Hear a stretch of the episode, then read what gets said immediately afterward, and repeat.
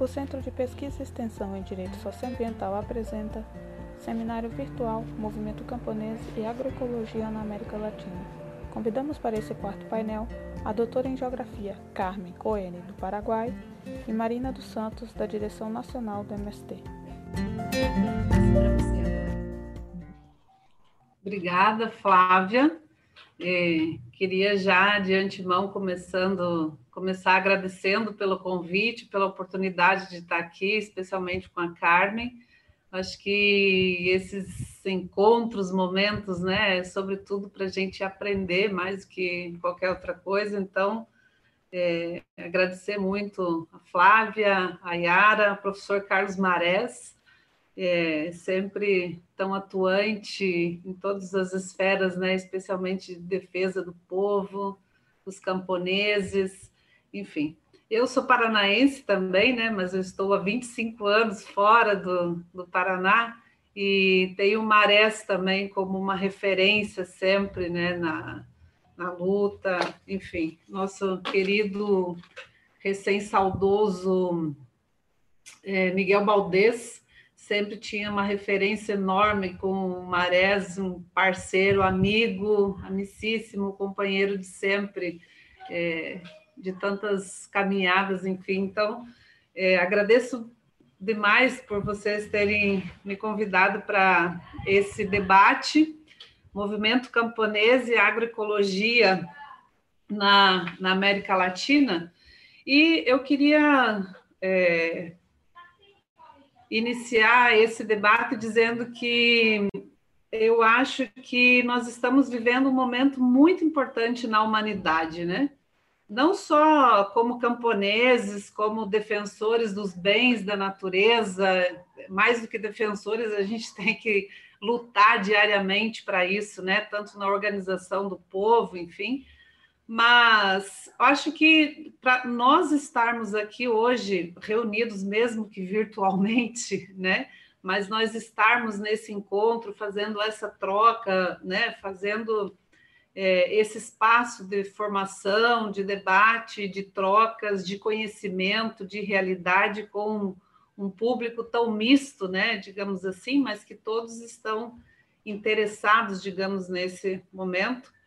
Eu acho que é uma gratidão, digamos, nós podermos estar vivendo né, nesse, nesse momento que é importante, esse momento que a humanidade está vivendo.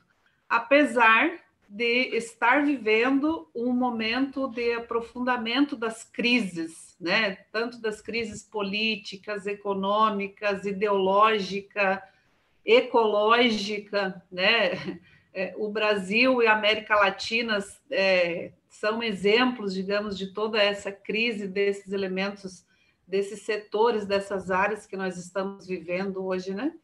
E, sobretudo, essa crise de valores né, que a humanidade está vivendo, é, essa avalanche né, das ações que a tecnologia tem trazido, tem é, disputado, digamos assim, é, uma ideologia com a classe trabalhadora nas grandes cidades, nos grandes centros urbanos, mas também com os camponeses, e eles têm é, ganhado nesse sentido, né? De é, defender uma ideologia é, privatista, é, uma ideologia dos trabalhadores, infelizmente, muito mais conservadores, né? Que tem a ver com essa onda neofascista, não só na América Latina, mas em diversos outros países e regiões do mundo, mas que dialoga também com isso que nós vivemos, digamos assim, no nossa, na disputa de projeto dos camponeses e da agroecologia na América Latina, né? Então, trazer tudo isso, digamos assim, para dizer que estas crises, que elas são estruturais, né, do, do capital, elas estão também conectadas a um momento político aí de recrudescimento das desigualdades, da criminalização dos movimentos populares, da retirada de direitos, da ofensiva de disputa de projetos e também da ofensiva de disputa de projetos no campo, né, que daí disputa com os camponeses, disputa projetos também com os camponeses com o tema da agroecologia na América Latina, especialmente, né? E é, essa disputa de projetos no campo, hoje nós poderíamos é, sistematizar, quem sabe, digamos assim, é, não sei se seria muita pretensão né, dizer isso, sistematizar, porque a própria Carmen já trouxe muitíssimos elementos que dialogam com isso, né?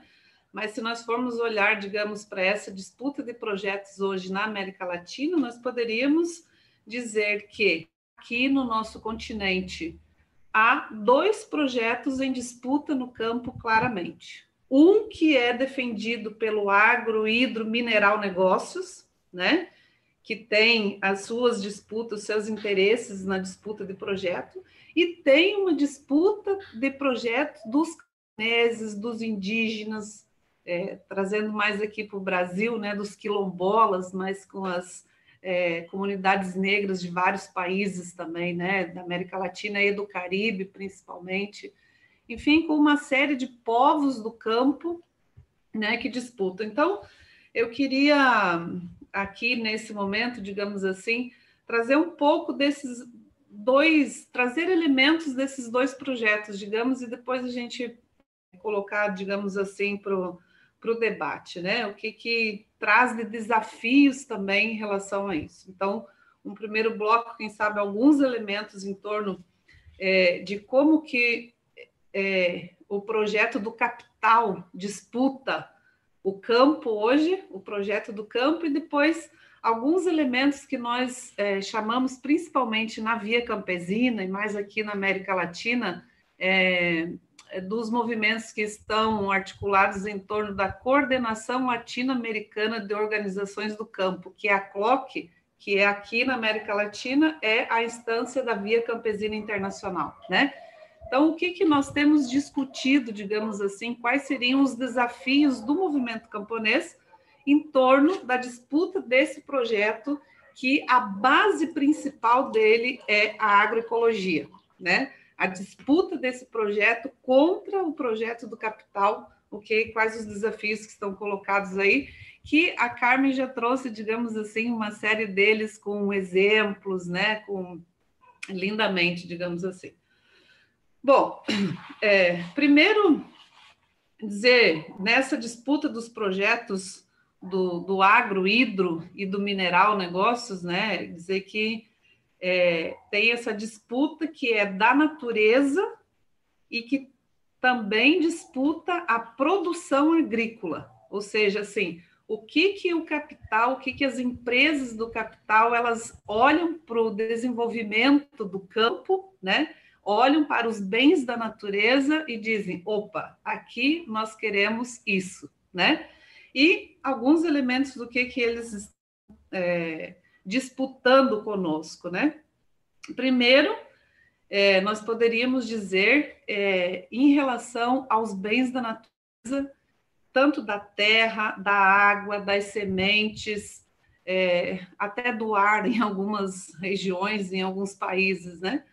E aqui nós poderíamos, sem sombra de dúvida, trazer a América Latina como um desafio, como um, um, um, ponto, digamos assim, de referência forte dessa disputa, em especial da terra. Né?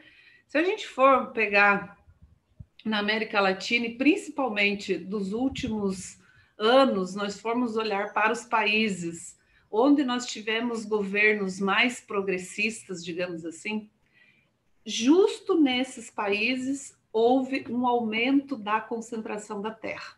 Né? Então, aqui nós poderíamos pegar desde o Brasil como exemplo, o Paraguai, a Venezuela, a Argentina, né? e uma série de outros países. Você vai olhar no ranking de concentração da terra nos últimos anos, são países também onde houveram governos é, mais democráticos, né, com maior possibilidade de enfrentamento, digamos assim, é, das grandes empresas.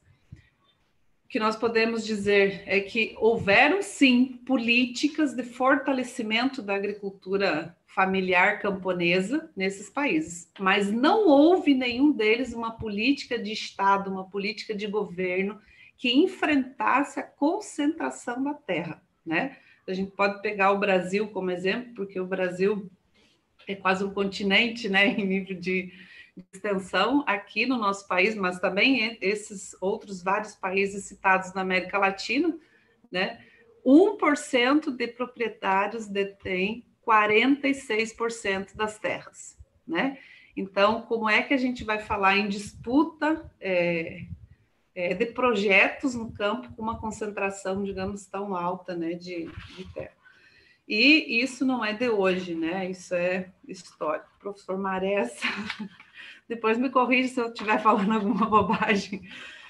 É, outro elemento que queria destacar, digamos assim, do, da disputa do projeto, né, do capital, é, é que eles olham a questão da produção agrícola, a organização da produção, é principalmente realizada em grandes fazendas, né? Então, que o, o, os latifundiários, digamos, mais atrasados, a gente pode pegar como exemplo aqui de diversas regiões do Brasil, né? É, se a gente tem um público maior aqui do Paraná que está ouvindo, assistindo, acompanhando esse debate, você pode pegar várias regiões do Paraná, do oeste, do sul, do norte do estado, assim no país e assim em diversos outros países. Do Paraguai nem se fala, depois no Paraguai, uma grande parcela dos proprietários de terra que concentram terra no Paraguai são brasileiros também, né, que produzem soja e etc. Bom, então, o que, que esses caras estão fazendo, digamos assim, com a produção, com a organização da produção agrícola e com a terra, né? É organizar as grandes fazendas é, de commodities para exportação, né? Então, soja, pinos, eucalipto, algodão em algumas regiões é, laranja e por aí, né? Ou seja, aí depois nós vamos ver também tem uma disputa de projeto forte daquilo que nós queremos, né? Com a terra, com os demais bens da natureza e com a produção. Outro elemento muito utilizado por eles é o alto uso de agrotóxico, né? Isso é generalizado, quer dizer, em diversas regiões do mundo, mas se você for pegar a América Latina, né, são eh, raras exceções as regiões onde que não é, é utilizado altíssimos é, uso de agrotóxico. Isso tem trazido uma série de consequências, não só para os trabalhadores que usam, que são obrigados a usar os agrotóxicos na produção, mas principalmente para a grande massa que consome os alimentos. Então, isso tem trazido uma série de consequências de saúde, né? Tanto para a população, para o povo, quanto para a natureza, né? Ou seja, toda essa questão é, de contaminação desde os lençóis freáticos, né? A, enfim, todo esse processo aí.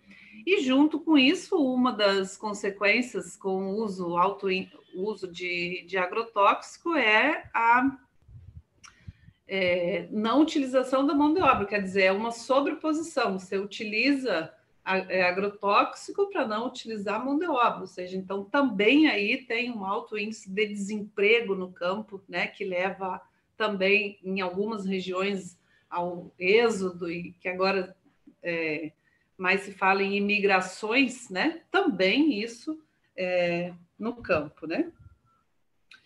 É, também, junto com isso, a questão da semente transgênica, né, que traz uma série de transformação para a saúde humana e para a natureza, ou seja, é a, a natureza está ficando, está muito doente já, né, por conta é muito dessa, dessa questão. Então, desde aumento do câncer que tem, que tem trazido aí com com uma série de, de problemas aí em várias situações e, e etc. Né? Bom, e é, sem contar que também toda essa questão aí dos insumos agrícolas, é, da questão da agroindústria, que entra a questão da comercialização também, é, isso está centralizado hoje no mundo, nas principais empresas aí, que são entre 50 e 60 empresas que centralizam todo esse processo a nível mundial, né? Então, digamos assim, há uma série de, de questões aí que está relacionada a isso. Em relação à questão dos bens da natureza, se a gente for pegar a água, né? Quem de nós, quem nossos pais, alguns de nossos pais, né, mas nossos avós imaginariam que a água seria vendida e ao preço, custo que está hoje, né? Se você for pegar aí a taxa de lucro da água, que pouquíssimas empresas no mundo é, fazem, né? Isso, a taxa de lucro da água hoje é de 400%, né? Porque o custo é muito baixo. É, é um bem da natureza, extraído como um bem da natureza, né? Então, todo esse projeto das crises climáticas, da destruição da biodiversidade, etc., nós acreditamos que tem o, o agronegócio, o hidronegócio, as mineradoras, elas têm muita responsabilidade, sim, com isso, né? Com todo esse problema climático, ecológico que nós estamos vivendo no mundo hoje, com certeza essas grandes empresas que fazem parte né, do agronegócio, do hidro, dos minerais, elas têm é, responsabilidades. Bom, e nós poderíamos listar uma série de outros elementos, de outros problemas, digamos assim, né, que, que, que estão no centro dessa disputa aí, mas por causa do meu tempo também, mas nós vamos ter bastante depois para o debate, eu quero ir já migrando aqui para me ater também, gastar um pouco, aproveitar um pouco do meu tempo para colocar também para vocês um pouco do que os movimentos que estão organizados tanto na Coordenação Latino-Americana de Organizações do Campo, como na Via Campesina, né, a nível internacional, têm debatido do que, que são os desafios que estão colocados para o movimento camponês nessa disputa é, do, de projetos no campo, né? Bom, então, a Carmen já colocou antes, né, é, na fala dela, nós temos é, lidado com isso e chamado de reforma agrária popular. Isso mais aqui na América do Sul, né? Mas em outros países é, que tem a ver muito com o projeto que se chama do Buen Vivir, né? Do bem viver, ou alguns países chamam da reforma agrária integral, né? Então, ou seja, os nomes, as nomenclaturas aqui, elas é, têm um pouco de diferença, mas o conteúdo desse projeto, digamos assim, do que está inserido nesse projeto, ele se parece muito na sua é, intencionalidade, digamos assim. E, e esse isso que nós estamos chamando, vamos, vamos pegar como reforma agrária popular, como exemplo para nós lidar aqui essa noite, sem deixar de considerar esses, os outros né, que, que estão aí organizados, considerando esse, que esses projetos eles têm diálogo principalmente com as nossas bases, né, com o nosso povo que estão organizados, os nossos movimentos, etc., que fazem a luta concreta pela reforma agrária no dia a dia, né, que enfrenta o latifúndio, que enfrenta o fazendeiro, que enfrenta a milícia, que enfrenta o poder do agronegócio e que, na, com a conquista da terra, organiza a terra e faz isso de forma diferenciada. Né? Bom, então, é, isso está colocado tanto para nossas bases, como para disputa, digamos assim, na sociedade também, né? Ou seja, é, nós queremos conquistar a terra, nós queremos a terra não para reproduzir o mesmo projeto que o fazendeiro quer, né? Mas é para reproduzir um outro projeto. E, e nesse projeto também não está aí inserido só os trabalhadores do campo, né? Mas o conjunto da classe trabalhadora. E em alguns lugares, principalmente em alguns países, né, é, a gente perdeu bastante possibilidades disso no último período, a gente pode também fazer um processo com o nosso projeto de disputa das políticas públicas, né? Então, tanto a nível dos governos federais, mas também a nível dos governos estaduais, locais, municipais, das, né, onde em diversos países, enfim. É, bom, é, eu listei aqui nove desafios, eu não sei se vou me ater a todos, mas eu vou falando aqui pelo menos uns cinco, digamos assim, e se eu não, não der conta do tempo, você me avisa, Flávia, e a gente faz depois durante o debate, não tem problema, tá bom? Bom, o primeiro desafio que nós temos colocado é em torno da terra, né? De como que nós vamos disputar um projeto do campo, um projeto de agroecologia, é, sem um processo de democratização da terra, né? Ou seja, como que a gente vai de fato descentralizar a terra, né? E isso pensando em todos os países da América Latina. E principalmente nesses países que têm alta concentração, né? E que a, a produção é essencialmente para exportação e etc. Né? Nós temos países é, vamos pegar a Venezuela como exemplo, né? 96% da produção agrícola é, da Venezuela é importada, né? Ou seja, quase não tem mais a cultura da produção alimentícia no seu país, né? Então, digamos assim, é, esse tema da desconcentração da terra, ele está junto com um outro projeto, junto com outros elementos, de quando a gente vai pensando no desenvolvimento disso também, né? Então, por isso que nós temos chamado também de reforma agrária popular, porque não é só a conquista da terra, não vale só a desconcentração daquele território, daquele latifúndio, daquele latifúndio, né, Carmen? Você que é da geografia, ou seja, nós precisamos transformar aquele território num território de fato é, do povo soberano, né?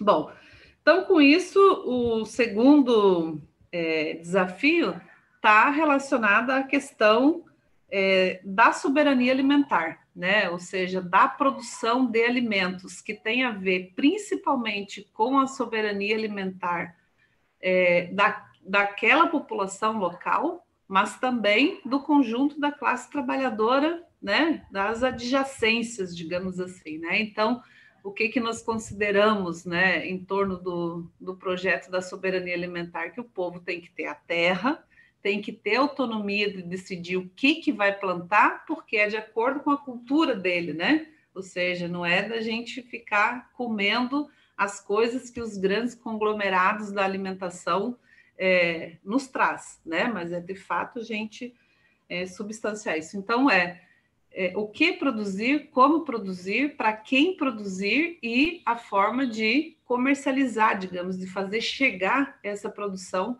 para o povo que é para além ali daquele local, né? Então, a questão da soberania alimentar, da soberania alimentar, ela está é, muito presente, digamos assim, como um desafio né, dos movimentos camponeses da América Latina. Um terceiro é, desafio que vai dialogando também né, com esse elemento aí, é, que também a Carmen colocou muito né, forte na, na apresentação dela, é a questão da defesa da agroecologia como uma matriz tecnológica de produção. Ou seja, dos últimos anos, é, nos diversos países, digamos, e, e várias regiões e continentes do mundo, é, os camponeses fizeram é, bastante, nós podemos dizer que desenvolveram experiências agroecológicas, né? Tanto a nível de organização do povo, de, de conhecimentos, tanto do resgate do conhecimento histórico, milenares em algumas regiões que o povo tem, mas também da ciência e etc. Né? Então, agora, o que, que nós estamos colocando como desafio? É que nós precisamos superar a experiência agroecológica, né? mas que nós temos que ter uma matriz tecnológica de produção agroecológica. Né? E que isso tem a ver tanto com a soberania, digamos assim, dos povos nos territórios, mas também né, do, das políticas públicas, digamos assim, de apoio e, e etc. Né? É... Quarto, quarto desafio está relacionada com a questão das indústrias cooperativadas, ou seja, da gente pensar como é que nós vamos desenvolver o campo, vamos desenvolver um projeto lá com o camponês sozinho, isolado lá no lote dele, como o pessoal fala no Paraná, no Paraná lá nos cafundós do Judas, né? Mas esse cafundós do Judas não é porque é um lugar ruim, é porque está né, a família camponesa distante, sozinha. Então, quando nós estamos falando de, de, desenvolver um projeto assim, digamos assim, tem a ver também com essa questão é, da comunhão, digamos assim, né, do, do coletivizar né, a experiência, a produção, a assistência técnica e também a questão da comercialização dos produtos. E claro que a, a cooperativa ela possibilita e facilita muito é, esses, é, esses elementos, né? Então, você ter lá nos interiores, digamos assim, é, pequenas agroindústrias, né? Ou seja, você tem 50 famílias que produz mandioca, produz aipim lá. Então, em vez de você vender o aipim, né, a, é, direto, mas junta aquelas 50 famílias, junta o aipim que produz e faz a farinha, e você comercializa a farinha, quer dizer, então isso aumenta a mão de obra, trabalho do campo, aumenta o trabalho no campo, né? Aumenta, agrega valor na produção, agrega qualidade, bom, uma série de coisas. E aí a gente pode pensar na produção do leite também, né? Chega de ficar entregando leite para Nestlé, para Parmalat, para não sei o que, lá para os interior, né? O povo tem possibilidade de fazer pequenas agroindústrias e é, desenvolver né, seus próprios produtos, enfim, né? e depois isso vai chegar na mesa do trabalhador lá da cidade que vai consumir, digamos, usar o termo consumidor aqui, né? Mas, mas que vai ter acesso a um produto de melhor qualidade, né? É, enfim, sem nenhum tipo de uso de agrotóxico, vai ter acesso a um produto é, saudável e com um preço mais justo também, né? Diferente do que as grandes empresas vão colocar lá na, na mesa do, do produtor, é, do supermercado para o trabalhador. Um quinto desafio colocado tem a ver com a questão da educação, né? É, tanto no Brasil, o Paraguai é um dos exemplos disso, né? É, o analfabetismo no campo tem um índice muito alto e sempre foi tratado assim de forma muito é, com abandono, digamos assim, né? Então, nós temos feito esse debate é, em muitas regiões, né? E a América Latina tem trazido muitas experiências, inclusive nesse sentido. Acho que o Brasil é, avançou bastante, né? Com a possibilidade aí que nós tivemos no último é, período das escolas campo, com o Pronera, né, que nós tivemos a possibilidade de formar muitos jovens, digamos assim, em diversas áreas nas universidades públicas do Brasil. Mas o debate, a essência aqui é o quê? Não adianta a gente só conquistar a terra e continuar com a ignorância, digamos. Precisamos, é, de fato, superar o analfabetismo dos jovens, dos adultos, né, no campo, formar a juventude, as mulheres, né? enfim, é, ter um pouco é, essa visão do José Martí, né? que eu acho que é bem latino, né? que só o conhecimento liberta. Ou seja, não adianta a gente quebrar a cerca do, do latifúndio e continuar com a cerca da ignorância, digamos assim, daqueles povos que conquistaram a terra, que querem produzir de forma agroecológica, que querem produzir saudável e etc., mas que tem limites, digamos assim, na questão é, do conhecimento formal. Né? Então, isso é colocado como um desafio para um projeto de agroecologia do mundo camponês, a prioridade na questão da educação. Né? É, bom, é, por último, é, só para encerrando aqui, é, pra, quero ficar dentro do tempo, e depois outros elementos nós vamos trabalhando. Tem a questão da prioridade da questão das mulheres, né, da organização, formação, é, autogestão também na questão da autonomia financeira e etc., das camponesas, né? ou seja, se a gente for pegar é, a, o machismo, né, é, como é tratado na América Latina como um todo, no Brasil como um todo, mas no campo, né, com os camponeses e as camponesas é mais forte ainda, quem sabe disso, né, esse atraso, digamos assim, é, cultural, né, que traz uma série de consequências para as mulheres, né, então também está colocado aí a importância, digamos assim, né, de fazer com que as mulheres tenham acesso a escolas, a escolas de qualidade, a capacitação, qualificação e autonomia financeira também, sobretudo, porque a libertação da mulher não vem falar em libertação se ficar dependendo do marido para para qualquer coisa financeira, né? Então essa questão da autonomia financeira ela é muito importante.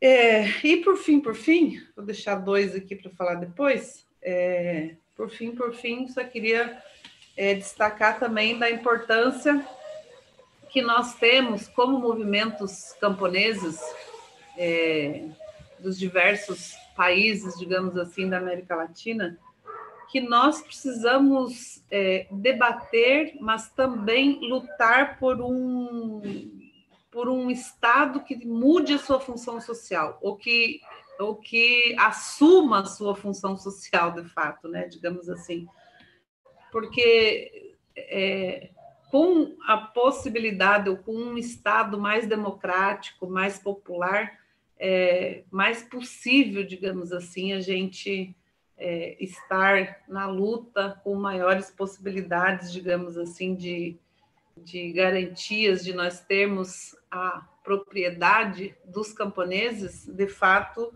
é, olhada, vista com prioridade para o desenvolvimento da produção, da comercialização, da assistência técnica, voltado de fato para as necessidades do povo, daqueles que vivem e trabalham no campo, mas que possam, a partir dessas políticas, atender as necessidades dos trabalhadores que também vivem e trabalham nas cidades. Né? Então, ficaria por aqui por enquanto. Obrigada.